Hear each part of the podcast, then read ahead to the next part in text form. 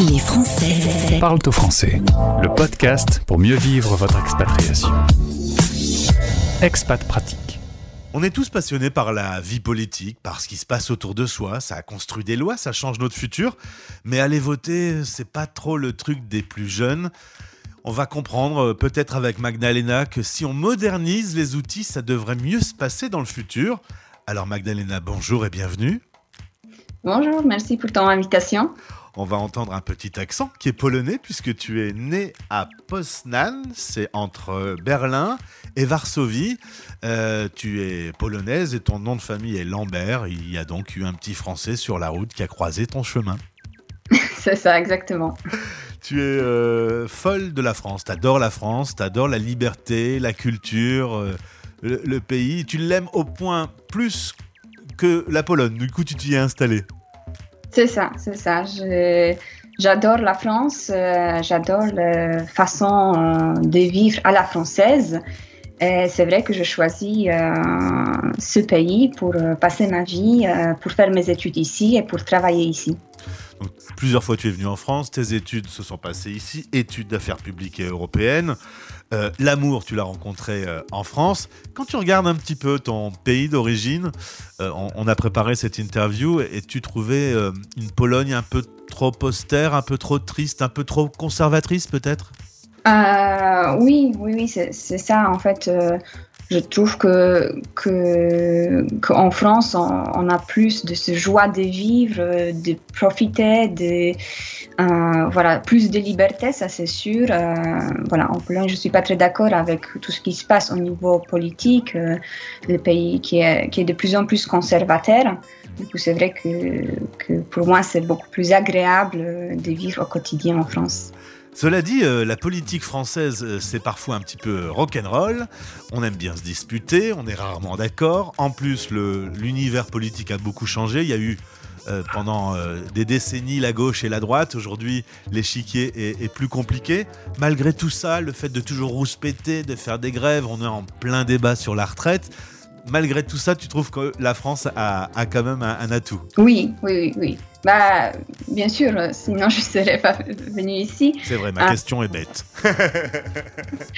Non, mais, euh, non, mais c'est vrai que, que j'adore la France, je ne peux pas dire le contraire. Euh, chaque pays a ses, euh, ses avantages, ses inconvénients. Euh, il faut être conscient quand on déménage. Mais voilà, je prends la France comme elle est.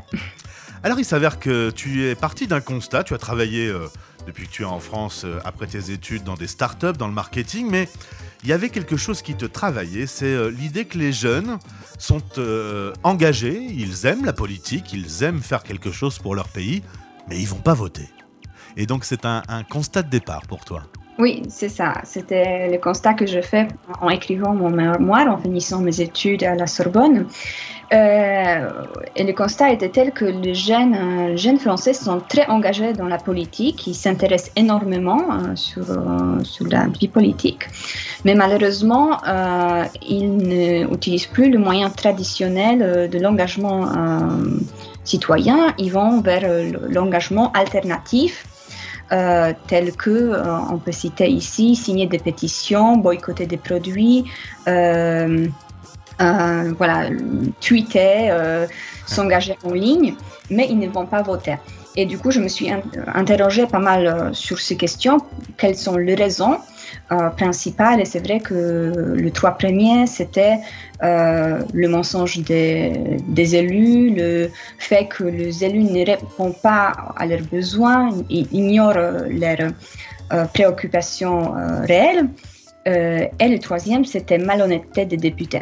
Ah. Et du coup, c'est- vrai que c'est très dommage qu'on désencourage le jeune euh, à s'engager dans la vie politique et de finalement élire, euh, élire leur euh, élu. Quoi. Alors, on va pas mettre tous les politiques dans le même panier, mais c'est vrai que euh, ces dernières années, on va d'affaires en affaires, euh, des détournements de, de fonds publics. On a quand même un député qui a foutu une baffe à sa femme et qui retourne s'asseoir euh, dans les, rangs de l'Assemblée. Parfois, c'est vrai qu'on peut dire que la jeunesse se détourne un tout petit peu, mais il y a des raisons quand même. Oui, c'est ça, c'est ça. Il y a, il y a pas mal de, scandales, de polémiques. Euh, et c'est vrai que, que, les jeunes ont le droit de se poser la question euh, pourquoi voter? Alors, euh, du coup, tu t'es euh, mis à, une table avec un cofondateur qu'on salue euh, et, et, qui n'est pas avec nous aujourd'hui, mais vous avez eu l'idée de créer Lobby, L-O-B-E-E. -E. Alors, c'est un petit jeu de mots, hein, puisque le logo, c'est une petite abeille, c'est un petit ouvrier lambda, et, et, le jeu de mots avec les lobbies que l'on connaît dans le monde de la politique, l'idée, c'est de créer une interface plus interactive entre son député et soi. C'est ça.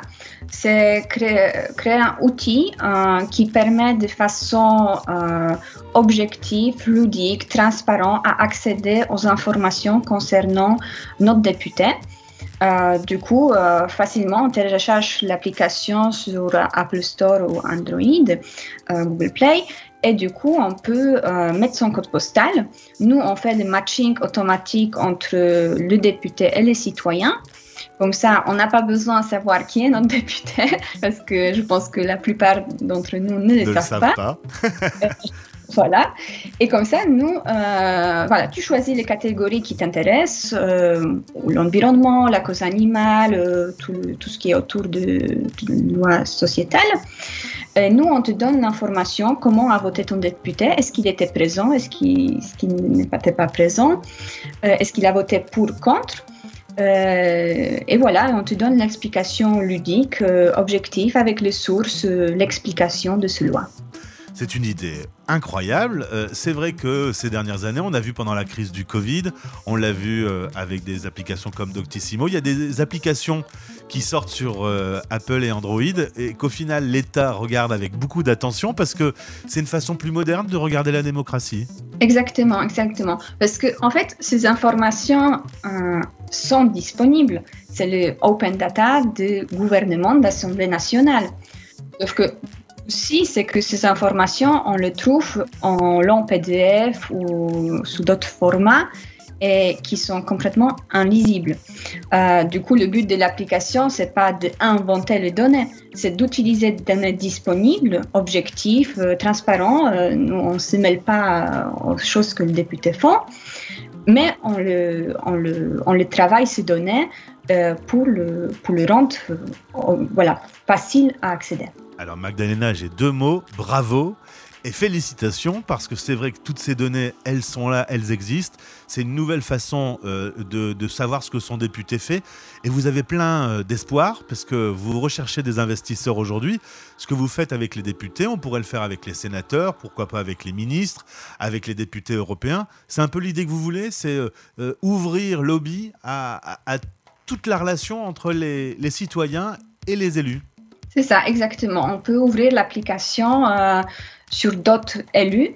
Et je pense que ce que tu as dit sur la, sur la relation, c'est super important parce que même si jusqu'à là, peut-être on peut avoir l'impression que je critique le, le député, c'est pas, pas, du, du tout, tout, le but. Euh, en fait, le but, c'est de les aider à rentrer en relation avec leurs électeurs, de leur faciliter le contact et d'expliquer euh, leur travail à leurs électeurs qui ont souvent du mal à comprendre ce qu'ils font. Du coup, le but, c'est pas du tout de, voilà, de mettre en avant les scandales, de polémiques, d'inventer les choses. Le but, c'est faciliter leur travail. D'ailleurs, eux, ils peuvent également récupérer leur compte de député sur l'application, expliquer pourquoi ils ont voté de cette façon, échanger avec les électeurs, euh, voilà c'est vraiment l'application qui a but euh, vraiment de mettre en relation les citoyens et les députés. J'ai une petite question, Magdalena. On dit toujours que dans les pays nordiques, la relation entre les hommes politiques et les citoyens est, est plus simple et plus franche. Est-ce que cette application existe dans d'autres pays dans le monde? Est-ce que ça a été une inspiration pour vous? Non, ce n'était pas une inspiration parce que c'est vrai qu'on a cherché des applications euh, similaires et on n'a pas trouvé pour l'instant. Alors je ne sais pas si Emmanuel Macron ou Elisabeth Borne nous écoutent, mais je trouve que c'est vraiment une super idée, d'autant que tu l'as très bien dit, c'est pas pour aller contre, mais c'est pour aller au plus près de ces députés qui sont quand même là pour nous servir.